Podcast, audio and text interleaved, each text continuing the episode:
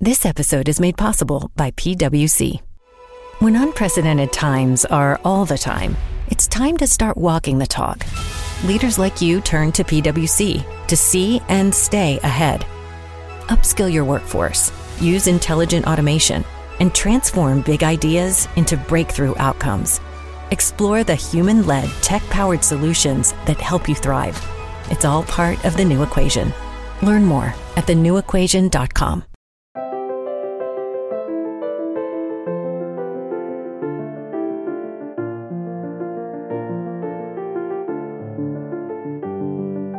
Bienvenidos a Lactando, un podcast de Milcar FM sobre lactancia y crianza con apego, producido por la Asociación Lactando de la región de Murcia.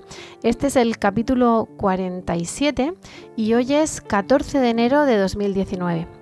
Yo soy Rocío Arregui, ya me conocéis, y esta vez no estoy acompañada de mis compañeras las vocales.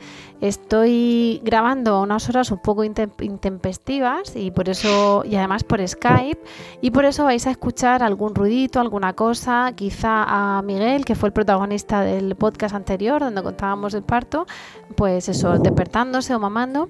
Y, y yo os digo que es un podcast especial porque esta vez nos acompañan dos profesionales sanitarios a los que voy a presentar ahora mismo, porque el tema de hoy, pues es mm, qué voy a hablar yo, que, sepa, mm, pues nada, muchísimo mejor lo saben ellos y han tenido la bueno, nos han hecho el, regalazo de, estar con nosotros. Os voy a presentar a Alberto García Salido, que es, eh, luego lo pondremos en las notas al podcast, en, en Twitter lo podéis encontrar como arroba nopanaden y es un pediatra intensivista con experiencia en cuidados paliativos que trabaja en el Hospital Niño Jesús de Madrid. También se define como investigador en temas médicos y escritor de libros en temas no médicos. Hola Alberto, buenas noches. Hola, ¿qué tal? Buenas noches. Muchísimas gracias por, venir online por Skype. Sí, estoy yendo ahora mismo desde la nube. Así que nada, gracias a vosotros. Y buenas noches también a nuestra colaboradora, nuestra segunda colaboradora, que es Irene Mate. En Twitter la podéis encontrar como Irene Mate, escrito, y es una pediatra de atención primaria en Madrid que se especializó en dos temas apasionantes como son las vacunas y las enfermedades infecciosas y que actualmente está en el centro de salud del el ensanche de Vallecas. Irene, buenas noches. Hola, buenas noches. ¿He dicho bien tu usuario de Twitter? Sí, perfecto. Has dicho bien mi apellido normal, que normalmente me llaman mate y me molesta un montón, pero has clavado. Hay ahí una tilde, que eso se pronuncia. Otra cosa es luego que nos cuesta encontrarte por Skype, porque había ahí más. Bueno, pues muchísimas gracias también a, ti por acompañarnos esta noche. Eh, dame medio segundo que dejo a Miguel en brazos de nuestro editor y productor Emilcar y padre de la criatura. bueno, pues ya, ya estamos un poco más con las manos más libres y vamos a, abordar un tema hoy súper interesante, pero antes me tenéis que dejar que cuente a nuestras oyentes que gracias en parte a ellas nos han dado bueno, un, reconocimiento, un premio en la plataforma Spreaker. Nosotros siempre decimos que estamos en iTunes, que estamos en Evox, pero también estamos en Spreaker y nos han seleccionado como uno de los 14 mm, mejores podcasts de 2018 en castellano. Ahí digamos que compiten eh, podcasts en, de América Latina, de España y algunos hay, por ejemplo, de periódicos que también hacen podcast, ¿no? digamos, de, grupos empresariales. Y es un honor y queremos dar las gracias desde aquí a Spreaker porque nos hayan seleccionado, por decirlo así. Suponemos que, es gracias a nuestros oyentes y a nuestros oyentes y, y gracias a todos vosotros. Y sin dar más vueltas, quiero exprimir a nuestros invitados y que nos cuenten pues sobre el tema de hoy. El tema de hoy es eh, una cuestión que está lamentablemente a la orden del día y que suele estar muchas veces, eh, bueno, en boga en todos los otoños y sobre todo en los inviernos, que hoy encontramos en los telediarios y es el tema de, ¿cómo decirlo?, los mocos, los virus, las gripes, pues todo eso que manejáis tanto los pediatras, ¿verdad? Eso es. A veces más de lo que nos gustaría. desde luego, desde luego. Pues precisamente eh, queríamos preguntaros un poquito, porque siempre estamos todos ahí con las críticas entre las abuelas que nos dicen que no seamos unas exageradas, ¿no? Que, que tampoco hay que echarse el desinfectante este famoso o lavarse las manos al entrar a una casa, y al revés, cuando luego la mamá se encuentra con que tiene al peque, pues, eh, bueno, con nebulizadores o con, o con los famosos broncodilatadores o o ingresado, en fin. Entonces, muchas mamás no saben dónde está eh, el término medio ¿no? de, de, la virtud aristotélica mm, para, para, saber hasta dónde la verdad, la evidencia científica nos dice, oye, no, aquí llevas cuidado, ¿no? Entonces, eh, queríamos preguntaros, eh, en primer lugar, por mm, las vacunas, porque en parte algunos de esos no digo mocos, bueno, microbios, mm, bacterias, de todo, viene en parte por... Yo los llamo bichos. Bichos, efectivamente. tenemos virus, tenemos bacterias, tenemos de todo, pero vamos a pensar en, las vacunas, ¿no? Eh, ahora que está tan, tan de moda el oponerse a las vacunas y al revés, el defender las vacunas a muerte, eh, ya os adelanto y lo saben nuestras, nuestras oyentes que somos del, segundo grupo, ¿no? Y también tuvimos un, podcast dedicado a, ellas, a las vacunas. Pues menos mal. si no cortamos ahora, mismo. ahora mismo. somos pro vacunas. Tengo además el otro día lo puse, mi, hijo estaba con 38,7 como un campeón, con sus cuatro meses. Bendita vacuna, benditos 38,7. Qué malos se ponen, pero qué maravilloso que se pongan así de malos. Pero bueno, esto ya mi opinión.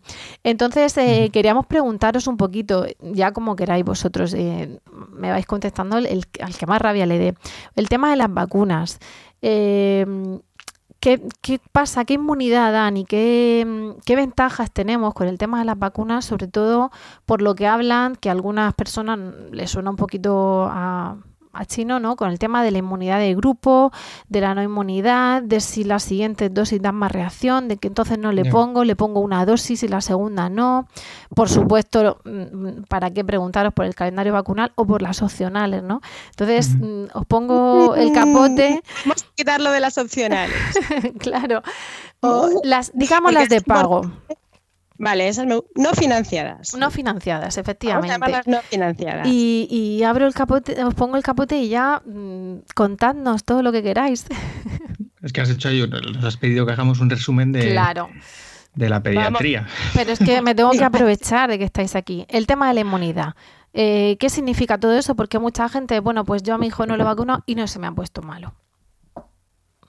Eh, bueno, a ver, es que el problema fundamental de las vacunas, y es una cosa que siempre decimos los que nos dedicamos un poco más a ellas, es que las vacunas mueren de éxito. Y el problema de, que mi niño se pone malo es que no conocemos las enfermedades que, estamos evitando porque las, hemos hecho prácticamente desaparecer. Mi niño no se pone malo de una difteria de un tétano si yo no sé ni lo que es eso. Y entonces, pues, pues no somos conscientes de lo que eran esas enfermedades y lo que realmente estamos eh, previniendo. Yo Yo te oigo bien. Yo, lo oigo entrecortada. Mm. Creo que lo que vale es lo que oigo yo en cuanto a, que a lo que se graba, ¿vale? Ah, evidentemente la cosa es el confort nuestro de, la conversación, pero grabarse se está grabando bien. Entonces, luego ahí entra un poco lo que decías de la inmunidad de grupo. Eh, claro, tu niño no se, no se pone enfermo, no se coge una difteria porque casi todos los demás están vacunados y eso les protege.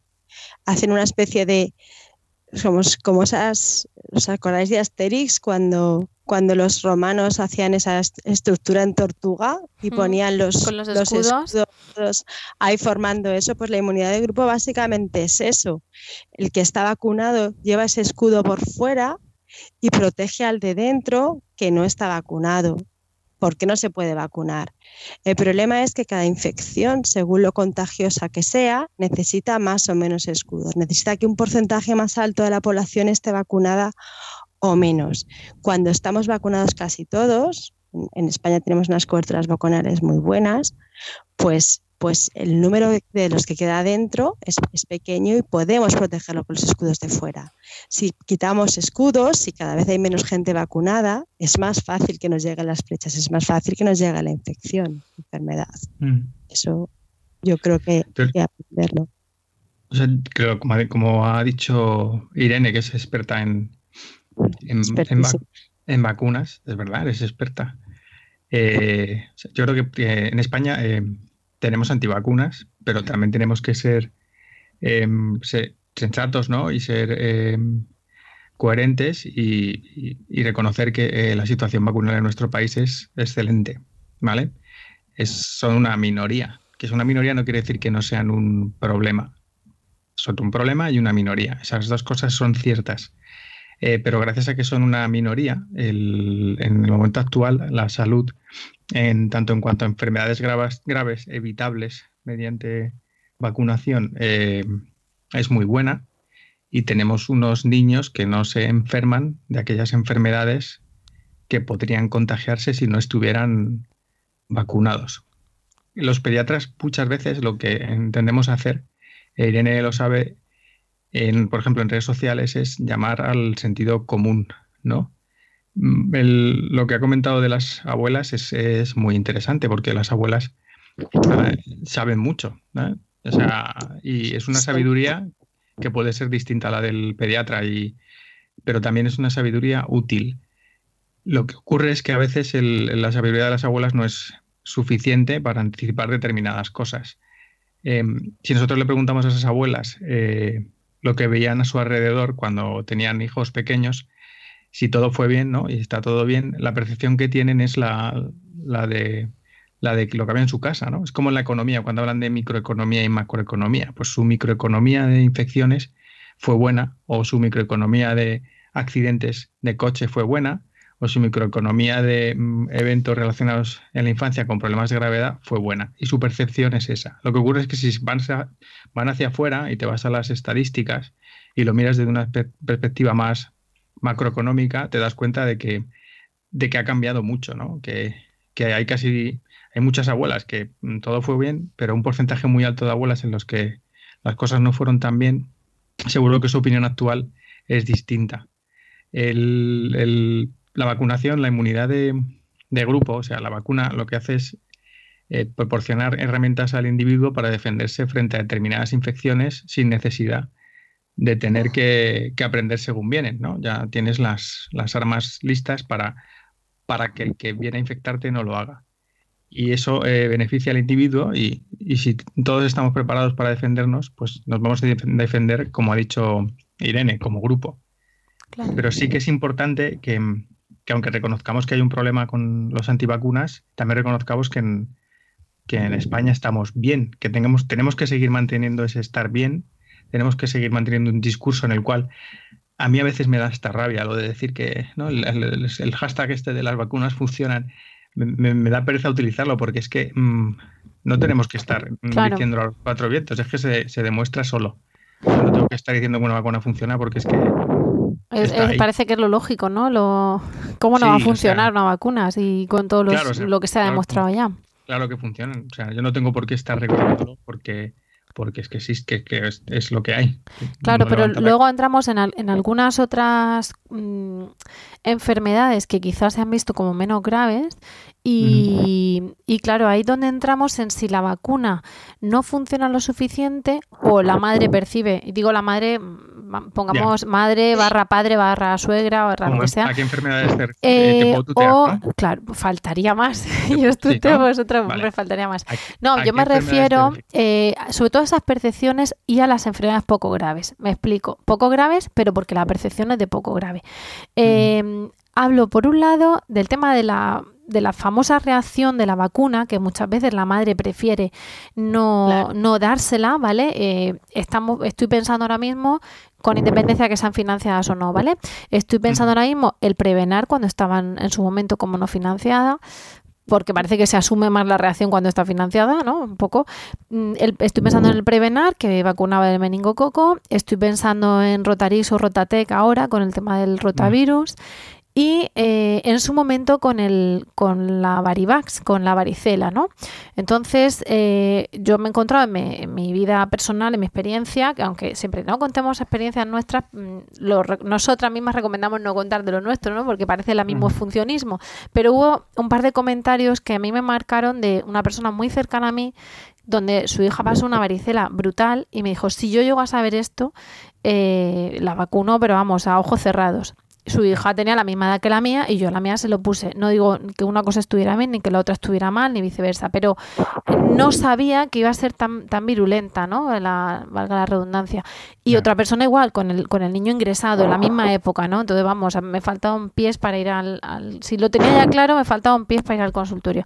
Entonces, esa, esa percepción de no grave, de que te rascas un poco y ya está, pues en estas dos madres no se dio, sobre todo en la que tuvo al nene ingresado con una complicación de la varicela. Entonces, eh, parece que bueno, pues que algunas vacunas sí, por supuesto, ¿no? Lo que hablabais de la tétanos y difteria y tal, que no sabemos ya ni los síntomas que dan, pero otras, bueno, pues son secundarias. Entonces, ahí no sé cómo lo veis, que, que a lo mejor es lo mismo que con las financiadas, ¿no? Que suelen ser las más secundarias o las que pueden pensar que son las no financiadas. No sé, ¿cómo lo veis? La varicela yo creo que, para empezar, es verdad. Eh, es una vacunación en, yo creo que tiene dos funciones fundamentales.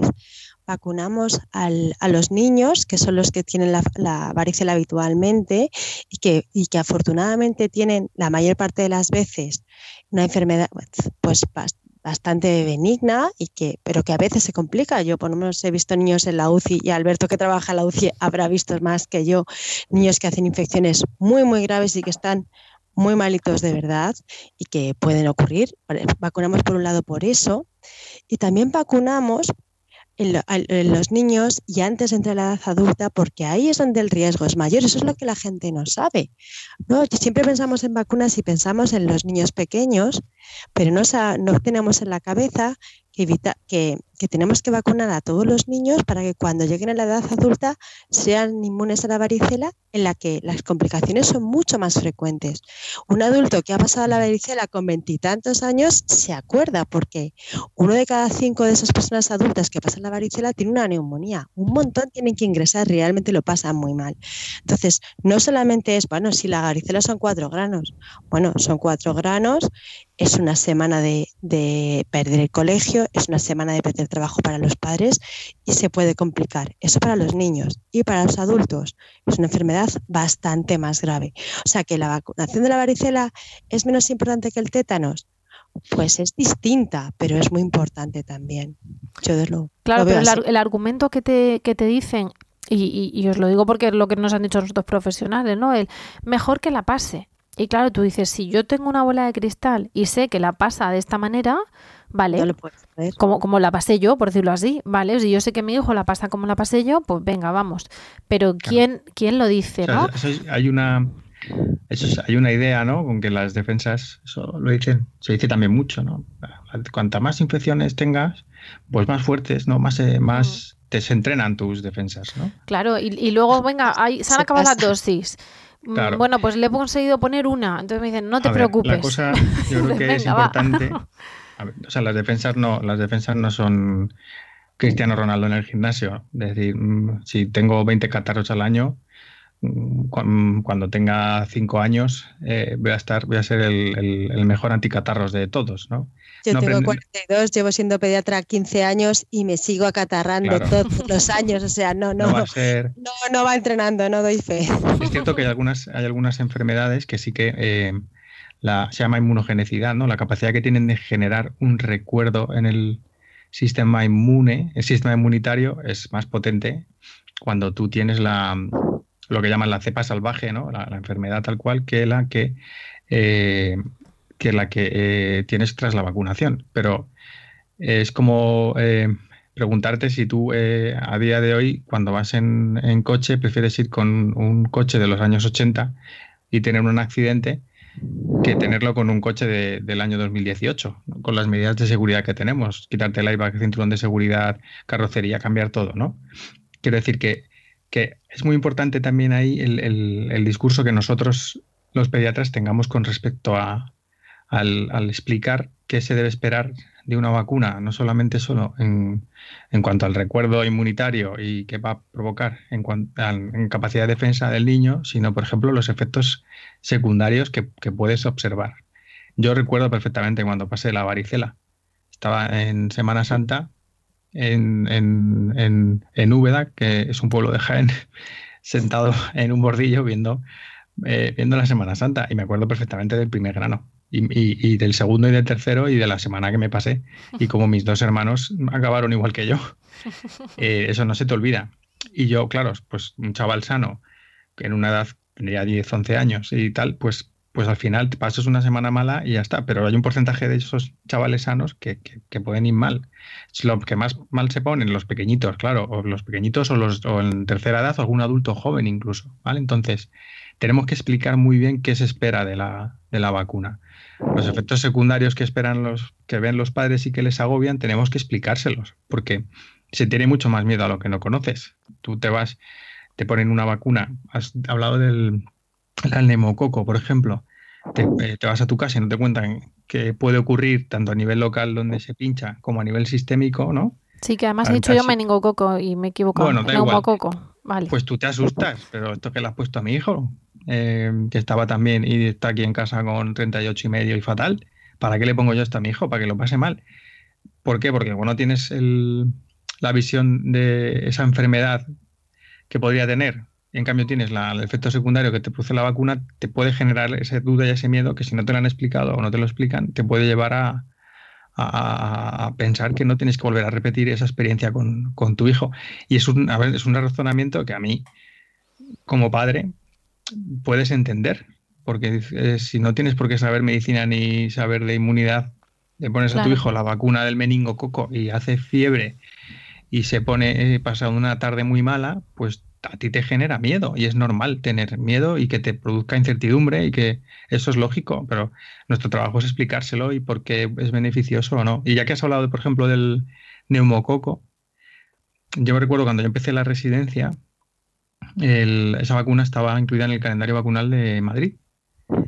Y era, una, eh, era muy interesante porque cuando venían niños pequeñitos de menos de tres meses, el estar vacunado con respecto al neumococo, pues te cambiaba completamente la manera de trabajar en el caso de que el niño tuviera fiebre, ¿vale? Digamos que si tuvieras por, que... Por diagnóstico diferencial, ¿no? Ibas... Claro. si el nivel, el nivel de preocupación era en los vacunados con el neumococo era de 6, en los que no lo estaban pasaba 10, ¿vale? Por resumirlo mucho. Y, yo recuerdo que, claro, en Madrid, eh, pues venía gente, por ejemplo, de Guadalajara, venían al hospital y, no estaban vacunados. Entonces tú decías, fíjate tú que son, eh, es que es una frontera imaginaria prácticamente, que son kilómetros de distancia.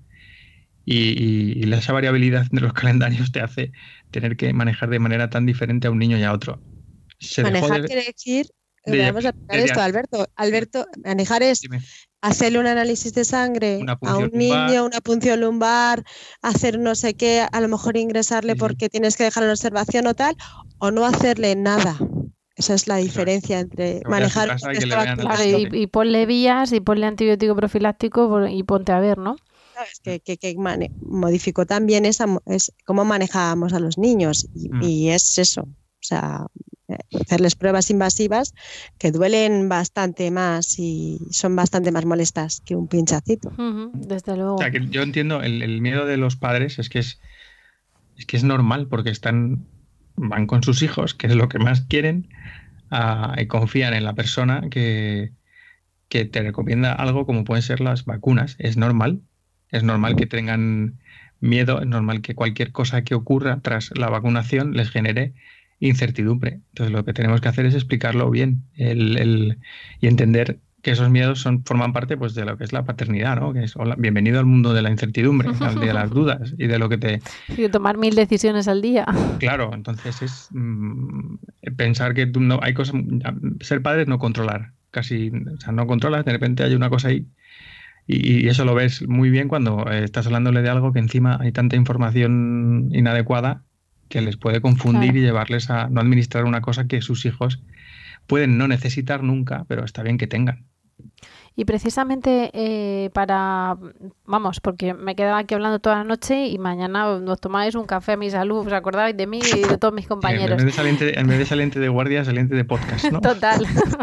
Pero mm, por no, por no abusar de vosotros, tengo todavía muchas preguntas, ¿no? Entonces quiero mm, preguntaros en concreto por una de las vacunas que, que, está ahora, digamos, generalizada en esta época y que es la vacuna de la gripe. Y lo pregunto porque las recomendaciones de la Asociación Española de Pediatría sobre la vacunación de gripe en niños pues son un tanto ambiguas. Entonces, mm, claro, nos encontramos con que parece que la vacuna de la gripe es para gente mayor, ¿no? Eh, yo a, nivel particular este año sin estar embarazada, porque claro, si estás embarazada te vacunas, todas las embarazadas un poco asustadas porque se tenían que vacunar, ¿no? Las de mi alrededor, por decirlo así. Pero después mm, ya parece que no te vuelves a vacunar jamás. No, mira, mm, vamos a vacunarnos, no vaya a ser que haya que cuidar de estos dos chiquitines encima con un, o estos tres chiquitines con un gripazo, ¿no? Pero parece eso, que es cosa de mayores. Y, ya digo que las recomendaciones de la EPED eh, hablan muy en general de niños con patologías donde dicen, bueno, con los niños con patologías está claro que hay que vacunar. Aparte de que el listado de patologías es, es eh, abierto total, ¿no? Eh, patologías renales, mm, dos puntos, y le falta decir, ponga usted aquí lo que quiera. Entonces no sabes, pues eso, si un bebé con una itus entiende que ha tenido patología eh, renal o, o, cosas así, ¿no? Que, por eso hay gente tan, tan buena como Irene que, que sabe tanto y, es verdad. A ver, a ver, yo, vamos a ver, yo aquí hablo, hablo a título personal. bueno, yo es que soy la responsable de las redes sociales del Comité Asesor de Vacunas de la EP también, eso no lo he dicho antes. Pues eso no lo sabía, pero vamos. Pero me sé, muy bien las recomendaciones. Entonces, entonces ah, voy a hablar a título personal, ¿vale? Hay quien, bastante gente. Primero tira ahí las, cartas sobre la mesa, no lo deja pues, claro. Pues perdóname, Irene. lo dejo claro porque ahora voy a decir una cosa que es una opinión personal pero no, no, lo dice con el comité, pero, ojito con ella. pero entonces... digo porque, porque sé que es una porque sé que es una opinión que, el, que, no compartimos el comité y yo. Pero entonces, espérate que te voy a terminar la pregunta. El tema es niños con patología como un poco abierto. Lo digo pensando en que yo busque el tema de la pielonefritis y tal, pensando en mi, en mi chiquitín. Pero en niños sin patologías, valorar y consultar el pediatra y tal. Entonces te dicen, ¿cómo que vacunarlo de la gripe a un niño? ¿No? Y claro, a lo mejor dices, oye, es que lo que no quiero es que estos dos lo pegan al pequeñajo. ¿Vale? Ya cierro pregunta. tienen vía libre. Entonces, hay algunos que en algunos países se hace, en Estados Unidos se hace y en, y en Reino Unido se han hecho varios eh, ensayos pilotos para probarlo, que es vacunar a todos los niños a todos los niños por encima de seis meses, en edad escolar. ¿Por qué? Porque la gripe también se complica en los niños, ¿vale? Y porque me digo fatal, yo a mí misma. se te oye, aquí se te oye bien, ¿eh? Como, un poco ¿eh? rotunda, pero bien. Yo soy rotunda cuando hablo de esto. y ¿Y por qué? Porque los niños eh, son los principales transmisores de la gripe al resto de la población. Parece, los niños eh, eliminan virus a través de sus secreciones en mayor cantidad y, durante estornudan en misa mayor, ¿no? Estornudan así con la, con la boca abierta. Aparte que estornuden con la boca abierta, es que esas gotitas de, de salivilla que salen con virus, pues tienen más virus que si estornudas tú. son más contagiosos.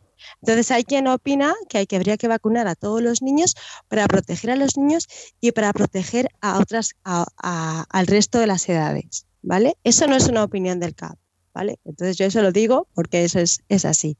Luego, ¿pero qué, qué es lo que buscamos con la vacuna? Primero, evitar enfermedades graves. ¿Y, ¿Y quién va a tener una enfermedad grave de la gripe? Esos son los que tenemos que buscar. ¿Quién puede tener una enfermedad grave? Pues puede tener enfermedad, es, sencillo en realidad. Dices, vale, una pielonefritis. Una pielonefritis se tiene una infección urinaria. Mi riñón funciona bien. Tengo una, una, una herida renal. No, me han dicho que el riñón funciona bien. Pues entonces no, no hay ninguna necesidad, no, tiene ningún, no aumenta el riesgo. Pero el niño que tiene una fibrosis quística, que tiene un pulmón dañado, si se coge una, una gripe sobre ese pulmón dañado, se puede poner muy malito. A ese sí. A ese niño que tiene un problema de corazón, porque tiene una cardiopatía congénita, que es los problemas de corazón más frecuentes en los niños, que es uno de cada 100 niños, no son pocos, pues ese niño si coge una gripe, su corazón pues puede no dar abasto, por lo que supone de, exigencia la, la gripe y necesita vacunarse. En realidad no son tantas excepciones, son niños con enfermedades importantes. Los celíacos este año los han incluido. Hay quien cree que los celíacos no tienen indicación porque su sistema inmunológico funciona bien. Los niños que están en instituciones, niños con problemas, por ejemplo, niños que van, que, viven en orfanatos y cosas así, porque es más fácil que se contagien entre ellos y que tengan entre, es más fácil que, que puedan tener una infección. Entonces, es, ambiguo, a mí no me parece ambiguo. Y luego siempre, si tú quieres proteger a tu hijo, las vacunas de la gripe están aprobadas a partir de los seis meses. Siempre puedes hacerlo. Claro. No, sí, perdóname Irene, pero yo lo, lo de ambiguo lo he dicho mm, en, mi lectura, es decir, en, el caso de la pielonefritis, como no se sabía esa herida renal o insuficiencia renal secundaria, tú dices los, los, ojos de madre claro ¿qué, hago? entonces como no está por pues, escrito no me dicen sí no pues tienes que consultar a un pediatra. Claro. claro yo lo que tu pediatra lo que tú quieras. Entonces dices bueno pues vamos a ver mm, pero pensando en vacunar a los mayores para que no se le no se lo peguen al pequeño que, que es menor de seis meses o a los mayores para que no se lo peguen a un abuelo cardiópata o sea, si a eso me refiero, ¿no? Que muchas veces se relaciona la vacuna de la gripe con los mayores, pero claro, a veces hay que proteger a los mayores o, a los pequeños a través del, de la población media. Eso es lo que os pregunto. Claro, eso también, los convivientes. Es que eso es una cosa que también la gente se le olvida, ¿no? Pues eso, vale, pues tenemos claro que al abuelito tenemos que vacunarle.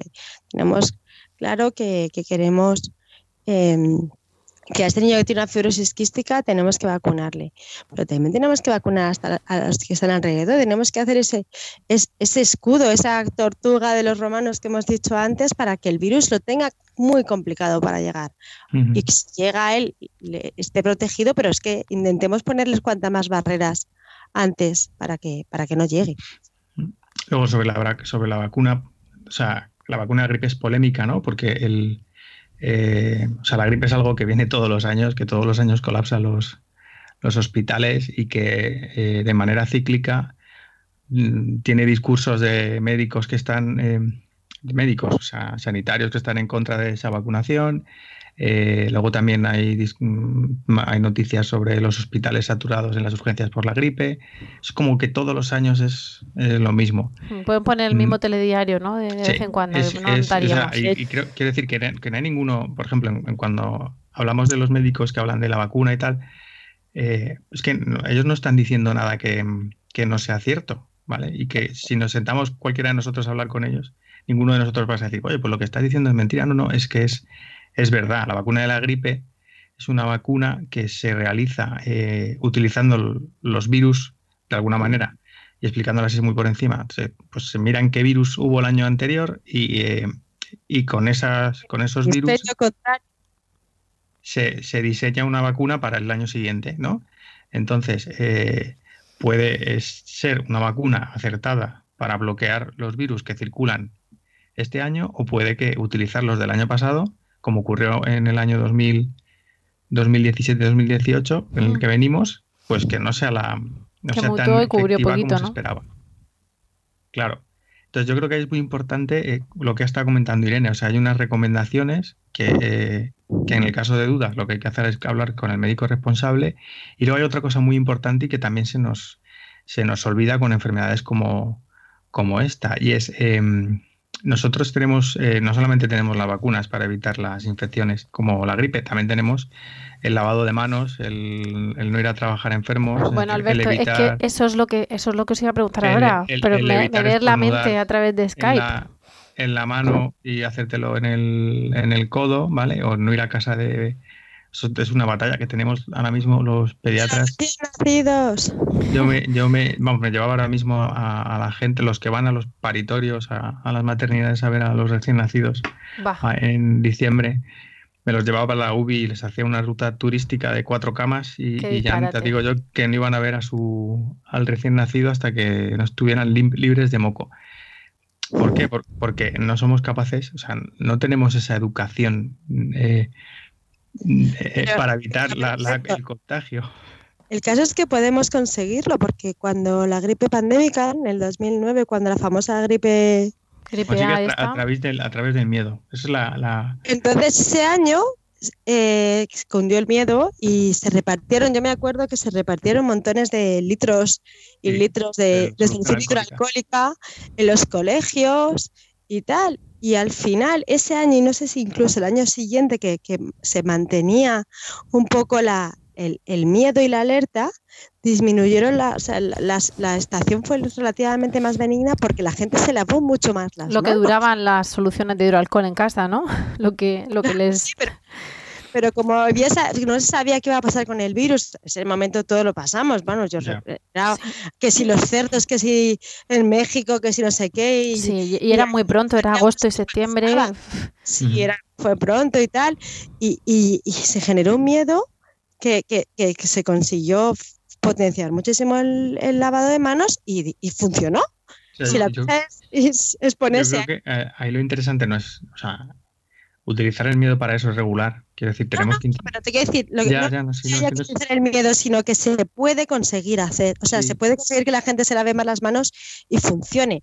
No hay, yo no creo que haya que tirar de miedo, hay que tirar de educación sanitaria.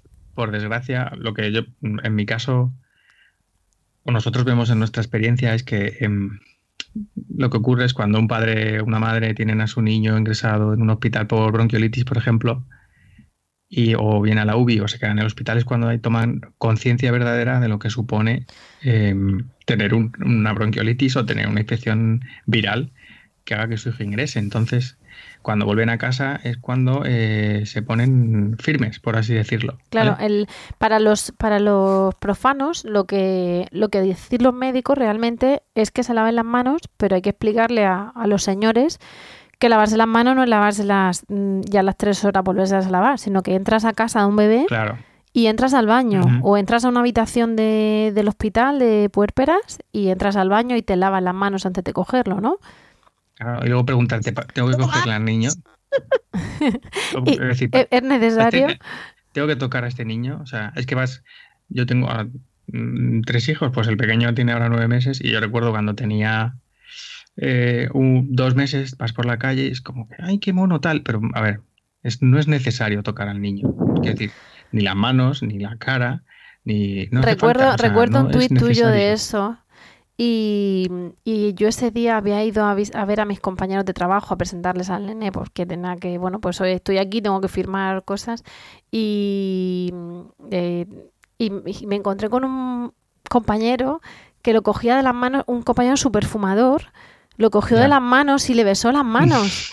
Todo eso en cuestión de décimas de segundo. Yo pensando, lo lanzo por el balcón. Tú, en cambio lo veas en cámara, en cámara lenta, ¿no? Total. Y cuando vi tu tweet dije, madre mía.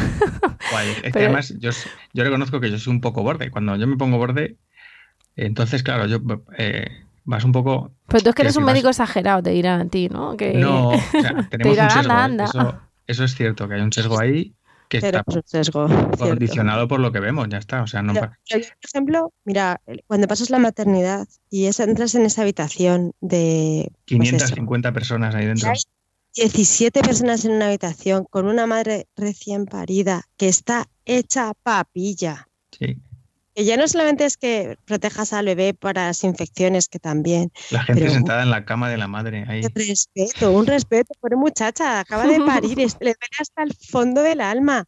No, tienes toda la vida para conocer al niños, O sea, niños ahí dentro. Bueno, niños y, y de todo. no, no, pero claro, yo digo, claro, yo cuando lo veo. Digo, niños son saquitos de, bichos ahí en ese momento y tosiendo así. O déjame coger al bebé, déjame coger al. Dices, es que a ver, esto no es necesario. Entonces, eh, yo, lo pasaba mal porque tienes que contenerte, pero es verdad, o sea. Es un borde cuando realmente el que está faltando. Claro, es como. esto es el otro que. Claro, pero eres, exagerado, ¿no? La, o la exagerada, que, ay, pues si no pasa nada, ay, pues es que, lo vas a tener en una burbuja, no puede ser así. Y, tú te quedas como diciendo, pero si llevas un paquete de educados en la boca, mm. ¿por qué? ¿Por qué tienes que hacer eso a mi hijo? Bueno, o sea, si fuera, pero es que a mí me pone más nervioso los mocos, las toses, el, y luego el, respeto al, o sea, el respeto a la intimidad de esa familia, que a lo mejor es, la es el primer hijo, el segundo, el tercero, me da igual el respetar el descanso de la madre, eh, la situación de estrés que supone para el recién nacido, ah, pues eso, estar fuera del útero, que estaba hace unas horas tan calentito en otro lado y ahora de repente está... Y todo eso mm, nos da igual porque porque anteponemos nuestro deseo de muchas veces de quedar bien con la familia por ir a hacer la presencia en el hospital de hola, ¿qué tal? Yo he ido a verte, ¿te acuerdas de mí? ¿No? Y luego los regalos, pues llevas regalos ahí, pero a ver, déjame, o sea, lleva tupper de comida, no lleva regalos. ¿Sabes? Lleva lo que le guste a la, madre y déjate de llevar chupetes y llevar. No, no. yo es que vi las tartas estas de, de, de, pañales, que dice, pero es que se nos ha ido, parece que va a salir un stripper de, tartas. que salen de la maternidad llenos de flores y de peluches y, la madre con el niño con el huevito con todo ahí puesto. Sale el padre cargado que parece que viene de... No, yo recuerdo, hubo un anuncio creo que era, es que, claro, tú sales de la maternidad igual, pues hay veces que no saben ni poner el, la maxicosi en el coche, porque tampoco nos formamos cuando vamos a ser padres sobre eso, no te explican cómo es el salir del hospital, poner la eslamasicosis, eh, vas a llegar a tu casa, la cuna, el... Y es una información que parece una tontería, pero cuando no la tienes, te genera angustia el, pensar, poner el capazo ahí en el asiento trasero y dices, mm. pues... Entonces son cosas que con las infecciones, por eso digo que la educación sanitaria en ese sentido, en la prevención de infecciones, por, solamente con higiene o, muchos, por ejemplo, médicos o personal sanitario, no vayas a trabajar enfermo. Si tienes fiebre o te encuentras mal, lo que pasa que, claro, estamos tan justos de personal que muchas veces pasa porque... Más vale una buena mascarilla, ¿no? Dirán, que no, te queda aunque, no, vengas. no voy yo y es que o quién pasa a mi consulta o quién ve a mis pacientes o estoy sobrecargando a mis compañeros que están que están dos. Eso Irene lo, sabe mucho, lo, lo vive mucho más que, que yo, porque en primaria es un, horrible. Pues, eh, perdona, Irene, sigue. No, yo trabajo en un centro que es grande, nosotros somos casi 10 vamos, 10 personas pasando a la pediatría y bueno, digamos que repartimos entre muchos, pero es verdad que hay centros que están uno solo. Mm. Te puedes poner malo porque ¿qué haces? ¿Cierras la consulta? No a nadie la pediatría ese día. O, dos doblando con uno dobla consulta del otro, pero pero tienen un límite, el día, las horas del día, ¿no? Claro. Y me les ha pasado estos estos bueno, cambiando de tema absolutamente, estos que les han hecho doblar tantísimo en Burgos que eran, médicos de familia, han dicho que ya no podían más. Es que la tiene un, fin, o sea, una buena voluntad. También en, algunos pueblos de aquí han pasado. Pues eh, os iba a preguntar precisamente por eso, porque parece como muy lógico, pero para que se nos quede un mensaje muy claro, eh, hemos hablado del lavado de manos. Eh, hablamos de que no se puede toser en la mano ni, estornudar en la mano. ¿Dónde tenemos que toser? La famosa. ¿Vale? Lo, lo, verán nuestras oyentes, ¿no? Y luego lo, visualizáis en el codo, ahí en, la, en el pliegue del brazo es donde se tiene que toser. Sí, sí, no hay que, no, eso que dicen, no hay que darse un beso en el codo, si con, con toserse en él ya es suficiente. Pero, Pero sí, hay que tener clarísimo que la mayor parte de las infecciones no se transmiten tanto por el aire como por a, través de las manos. Tú encantado de conocerte, ¿no? Con las manos. La nariz, le das la mano a otro y esos virus. Y, pomos de puertas, de cuartos de baño y cosas así, ¿no? Claro, que sí. Y esto, la, lo que sí quiero que digáis y esto os lo voy a pedir yo como favor personal, porque parece que es como muy lógico. Porque hay alguien ahí. No, no, no. Pero es que eh, precisamente por esa, por lo que habláis de, de, contagiar, a mí es que me ha pasado a veces, ¿no? De darte dos besos, ¡mua, mua! ¿Qué? ¿No has ido a trabajar? No, porque estoy con un virus de estómago y tú pensando, y me acabas de plantar dos besos como un campeón. Pero mm, pasa con el tema de los catarros, que parece que, bueno, mm. pues son mocos. Es que, sobre todo, mm, supongo que, que a ti, Alberto, ir en, no sé en tu situación familiar cuál es, pero con Alberto, si tiene estrés, pues dice, no, el tercero tiene que coger mocos porque ya tiene hermanos, ¿no? Entonces pasa con el tema de los mocos, son mocos. Y, y hay historias que, que hacéis circular también vosotros por Twitter y tal, del famoso, el virus respiratorio sincitial, no sé si lo he dicho bien, y, y de cómo puede un moco eh, por un bicho de los que dice Irene mm, dar lugar eso a una bronquiolitis o a una cuestión más grave, ¿no? Entonces mm, que vosotros, que, que lo, yo no tengo autoridad como para hablar de medicina porque no soy médico, pero vosotros sí. Entonces, eh, que la gente escuche que un moco en un adulto no es igual a un moco en un niño. Eso puede, no, es, no sé si es la cultura basada en el miedo, pero al menos sí basada en la evidencia, ¿no? Eso es, el VRS es que es el ejemplo más claro. El, VRS es un, bicho, un virus, que tiene la capacidad de no dejarte inmunidad de año en año. todos pasamos el VRS, todos, todos, todos los años. Y entonces, eh, y para un adulto, y al principio en un niño pequeño, es un catarrillo. Por lo que dices tú, un moco. Cuando yo veo a esos niños en temporada, porque afortunadamente sí que sabemos que aparecen en un momento determinado del tiempo, de noviembre a marzo sobre todo, pico en diciembre. Que será largo, pues ¿no? Ese, periodo de tiempo que será largo alguno, me refiero. Bueno, la verdad es que ya, yo siempre lo digo, lo conocemos tan bien a este bicho que, que, ya sabes perfectamente cuándo va a empezar a venir, sabes cuándo, sabes que el puente de diciembre y hasta Navidad va a ser el horror, y luego ya empieza la gripe a subir y va bajando, pero bueno, sabes más o menos cómo va.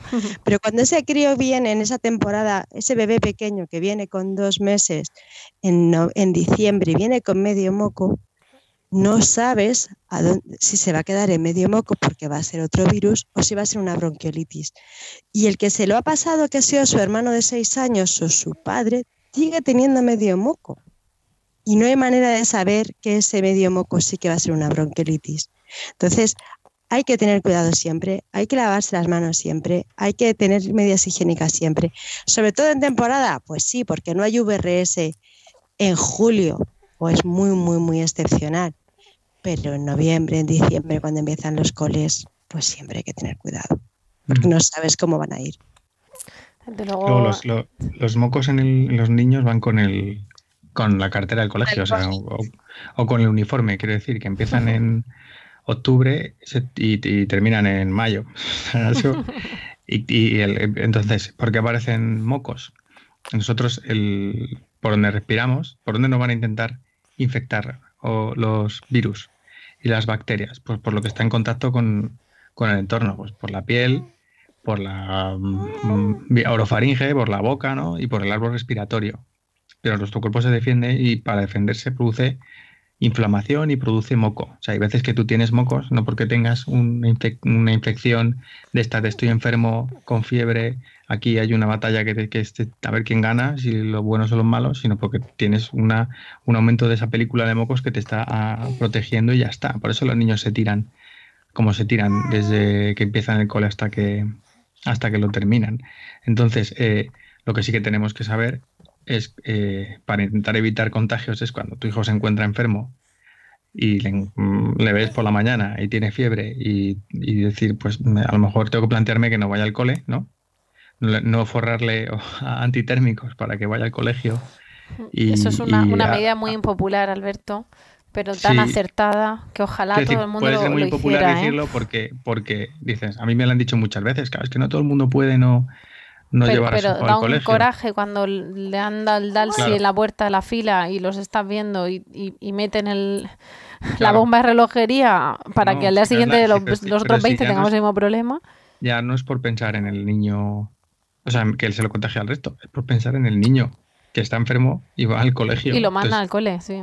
Quiero decir que yo sé que eso es muy impopular porque no es difícil, no es fácil. O sea, te tienes que buscar la vida y a mí me ha tocado, pues eh, por la mañana, llamar a mis padres que están a 20 kilómetros y quedarme yo una hora más o llevarle yo en el coche y irme luego al trabajo. O sea, quiero decir que, que te tienes que buscar la manera de hacerlo porque em, primero por tu hijo o por tu hija, que es la que se encuentra mal, y luego también pensar un poco en el, en el resto, ser un poco menos a veces egoístas con ese tipo de, de cosas, que es impopular totalmente. Ahora, mm no podrás decirme que no tiene sentido lo que lo que lo que estoy diciendo. Luego, en cuanto a la ojalá todo el mundo, vamos, ojalá todo el mundo pudiera hacer. Si el problema es que ahí entramos en un jardín de, conciliación en el que no quiero entrar. de, si la conciliación existe o es mentira, pero vamos. Claro, claro, pues es que eh, quiero decir, por un lado, nosotros como pediatras, o al menos en este caso, como dice Irene, pues hablo aquí en mi, en mi nombre, para que no me echen de, de la, de la pediatría. Quiero decir, yo tengo que... Mm, una cosa es lo que quede bien decir y otra cosa es lo que crea que tengo que decir. Claro. Para mí es mucho más fácil no decir esto, pero es que eh, da mucha lástima eh, ver a un niño enfermo que va al cole y que te lo traigan mm, desde el colegio a la urgencia porque ha tenido fiebre allí y los padres lo saben y, el chaval un trapillo, el pobre. o la chavala lo está pasando mal y, y, luego claro pues coge y se pilla la gastroenteritis el, el, los dos de al lado que comen con él en el, en el, en el comedor o que se comparten el bocadillo y, y, es como pues fenomenal para todos, ¿no? Entonces yo creo que ahí tenemos que tener más educación sanitaria también como antes en, ese sentido. Y en cuanto a la bronquiolitis, pues lo ha explicado muy bien Irene, es que es el, prototípico, el ejemplo prototípico en pediatría. O sea, yo la bronquiolitis lo digo muchas veces porque a mí es una enfermedad que me interesa mucho desde el punto de vista de la investigación. Y es que uno de cada diez niños van a tener, o sea, menores de, de dos años van a tener bronquiolitis. De esos diez, uno va a acabar en el hospital, va a ir al hospital a que le vean. ¿Vale? De, ese, de esos 10 que van al hospital, hay uno que va a ingresar. Y de, esos 10, y de cada 10 que ingresan, hay uno o dos que van a la UBI. Entonces, es una enfermedad que termina siendo la causa más frecuente de ingreso en pediatría, que además ataca a los niños más pequeños, que son los menores de dos años. El famoso box de la bronquiolitis. Y que además es, más grave en los niños más, más eh, susceptibles haya, que son los menores de tres meses. Entonces, es una enfermedad que nos va a infectar todos los años y que con una buena prevención sanitaria, porque hasta el momento no disponemos de herramientas como por ejemplo vacunas, aunque haya en desarrollo, ¿verdad, Irene? Eh, a punto de llegar. Entonces, eh, eh, tenemos que hacerlo de otra manera. Entonces, pues vamos a intentar. Y mira, voy a decir otra cosa muy impopular, para ya que me echen del todo. Por ejemplo, en los niños pequeños, cuando van a la guardería y tienen menos de seis meses, ¿no? que a lo mejor son niños que no, que no gatean o que no se mueven solos. Eh, esos niños, eh, si tienes los niños en la guardería puestos, generalmente van a estar separados por un espacio, porque ellos no van a poder moverse. Un niño de dos meses o tres meses en guardería, no se mueve, está en la cuna o está en el carro. Y ahí los que van de un niño a otro no son los niños, son la gente que les cuida. Que se los pone al, pecho, al hombro, a cogerlo, ¿no? De uno y de otro. Entonces, los que eh, actúan como vectores de contagio no son los niños que pueden tener mocos, sino las personas que llevan el moco del uno al sitio del otro, ¿vale? Y eso forma parte de la... Que yo no digo que lo hagan todas las guarderías, pero mm, es que no tenemos cuidado con eso y tenemos que tener cuidado con eso. Muchas veces queda muy bien hablar a favor de, de vacunas y indignarse cuando, oye, este antivacuna está, no sé qué, pero luego hurgas un poco en esa persona que te hace ese discurso y te das cuenta de que no está haciendo otras cosas que debería hacer y que pueden ser también útiles para evitar infecciones. Claro, pues eh, me ha encantado que lo digáis así porque muchas veces eh, necesitamos para, las madres, para las madres en general, para, para las del Dalsi en la fila, que yo las entiendo, las entiendo muchísimo, pero, pero bueno, no puede ser. Entonces muchas veces, y, y para los de, ay, toma, mua, mua, llevo un catarrazo, para todos esos era para lo que, los que os pedía el mensaje, porque todas tenemos alguno por ahí cerca que, nos ha hecho eso. El negocio que con eso, los niños son un negocio para muchas cosas. Y en como ahora mismo los niños tienden a la salud, ¿sabes? la mayoría de los niños están sanos. Es que mm. eso es así. Pues son un negocio de, cosas, humidificadores, eh, mm. cosas para la saturación, eh, yo qué sé, tonterías, ¿no? Ahí mete todo el mundo baza para conseguir dinero a, través de eh, medicalizar la salud de los defensas de los, de los... Claro, bébete este yogur o tómate esta cosa o estos probióticos. O sea, es, son un negocio los, los niños. Entonces tenemos que tener también cuidado con eso, porque es que estamos convirtiendo a los críos en, algo que no son, que son eh, potenciales enfermos. O sea, no, no, los niños son sanos casi todos, y como tales hay que tratarlos, hay que dejarles en paz y no, no convertir su infancia en un en una carrera de obstáculos de, bueno, del 1 a los 2 años, eh, nebulizaciones con suero y humidificador en casa y mm, vamos a procurar las ventanitas cerradas y que no le dé frío que se nos... ¿Sabes? No. no de manos y, suero cuando tengan mocos. Claro, nos perdemos en, cosas que en otras que son más simples, que iba baratas, no las hacemos. Pues lo, habéis dejado clarísimo. Alberto Irene, mil gracias. Eh, yo me quedaba hablando con vosotros más tiempo, pero, Mm. mm, Pero si no... un niño de cuatro meses. Sí, tengo un niño de cuatro meses aquí que me han, me han chistado un poco, se ha tomado una teta mientras hablabais y sobre todo que vosotros, que nos puedo quitar más tiempo, ¿verdad? que nos puedo quitar más tiempo porque si no, como tú dices, tendrás el, el saliente de podcast. Y cuando vuelva a decir que si queréis colaborar, me diréis, bueno, tengo que lavar a mi pez y no, y no podrá ser. Mm. Entonces, eh, lo que voy a hacer es poner en los enlaces a nuestro podcast, además de, de aplausos y reverencias a vosotros, pues un vídeo de lavas nasales, eh, las recomendaciones del comité de vacunas de la EPED y, y bueno, para que la gente luego tenga esos documentos a mano. El vídeo y pones guiño, guiño, ¿no? De-. Voy a, voy a poner Asteris y la formación en tortuga de... Sí, la verdad que está muy Irene. bien. Eso es una muy buena. Eso funciona muy bien. No, así- Tienes que tener más suerte que esos pobres legionarios, pero la pondremos. Eso no le fue muy bien la formación, Irene. Mm. Ya lo sabes tú, ese escudo. Pero porque es que a veces también pasa. Bueno, le fue bien en los en, en Asterix y Obelix. Obelix. Efectivamente, el resto de la Galia le fue muy bien.